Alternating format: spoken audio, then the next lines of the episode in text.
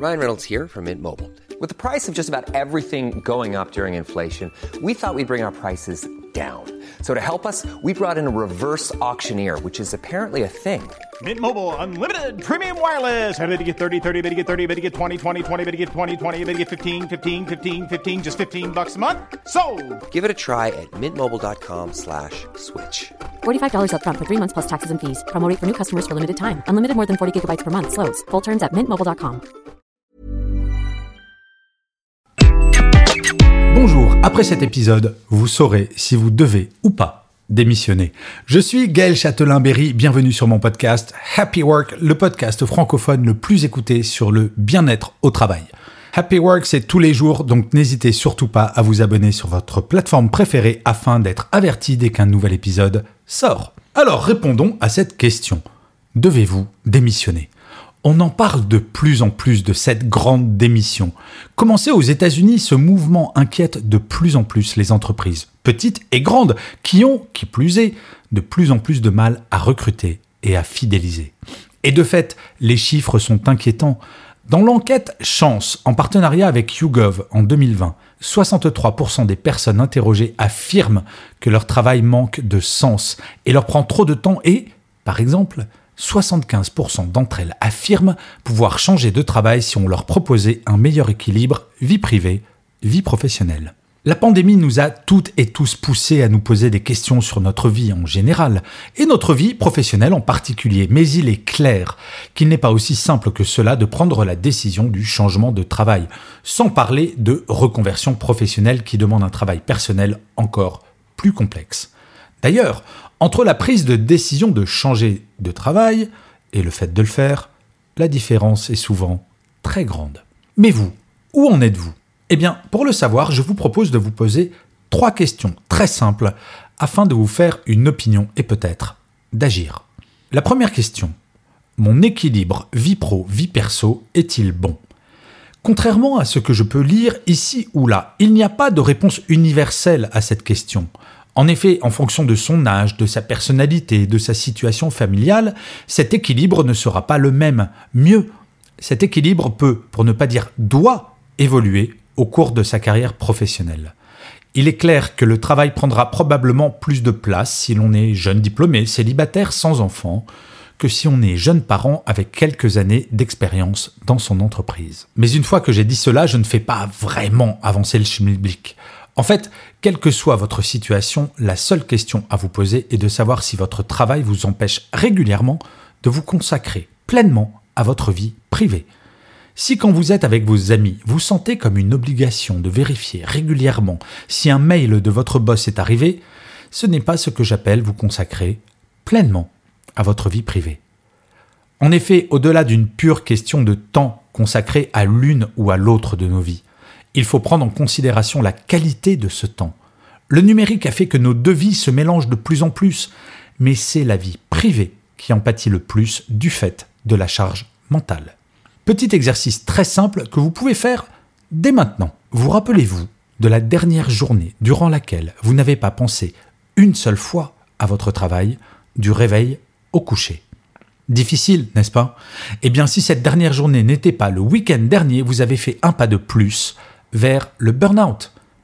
Pour évaluer ce point de façon objective, il est important de comptabiliser de façon factuelle le temps que vous consacrez à 100% à vous-même, sans aucune interférence professionnelle d'aucune sorte.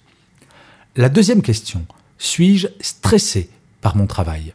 Dans cette même étude de chance, 66% des personnes interrogées déclarent souhaiter réduire leur niveau de stress, ce qui n'est pas étonnant sachant que 41% des salariés se déclaraient il y a quelques semaines en détresse psychologique dans le baromètre empreinte humaine. Du mal à vous endormir de temps à autre Comme une tension quand vous pensez au travail?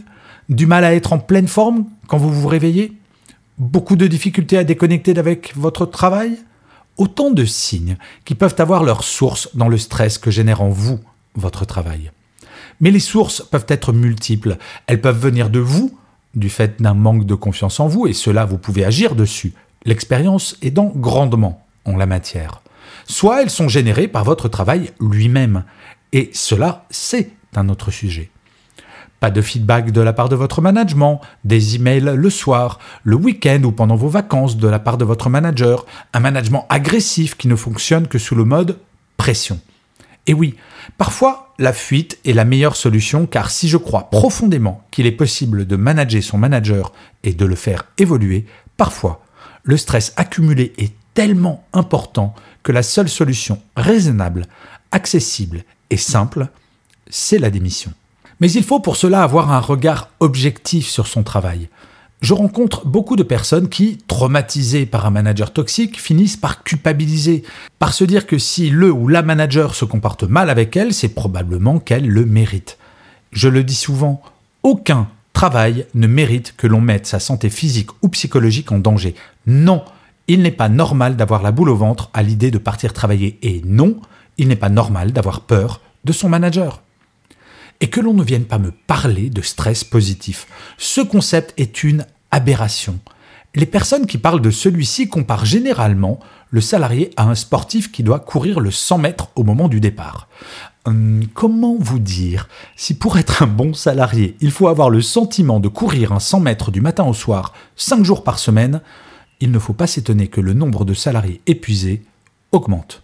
C'est Paolo Coelho qui disait Un homme doit choisir, en cela réside sa force, le pouvoir de ses décisions.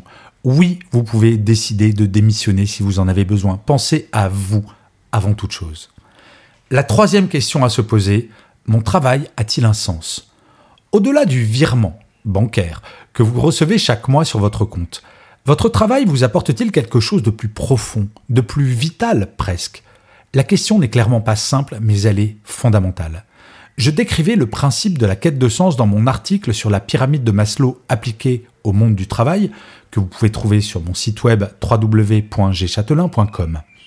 Plus nous évoluons dans nos sociétés, plus cette quête de sens est nécessaire. Au XIXe siècle, donner un salaire suffisant pour que les personnes aient assez pour se loger et se nourrir était largement suffisant. Ce n'est plus le cas aujourd'hui. Par contre, si l'entreprise et le manager peut aider chaque salarié à trouver du sens à son travail, ce dernier est clairement individuel et deux personnes exerçant le même métier trouveront individuellement un sens différent à son job. Prenez un contrôleur SNCF.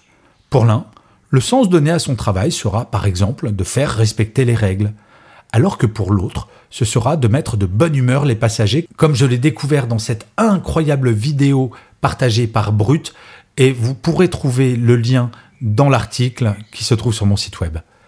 Pourquoi travaillez-vous? Si la réponse est ben pour payer mes factures, il faut peut-être regarder votre mission d'un autre œil et peut-être en parler à votre manager.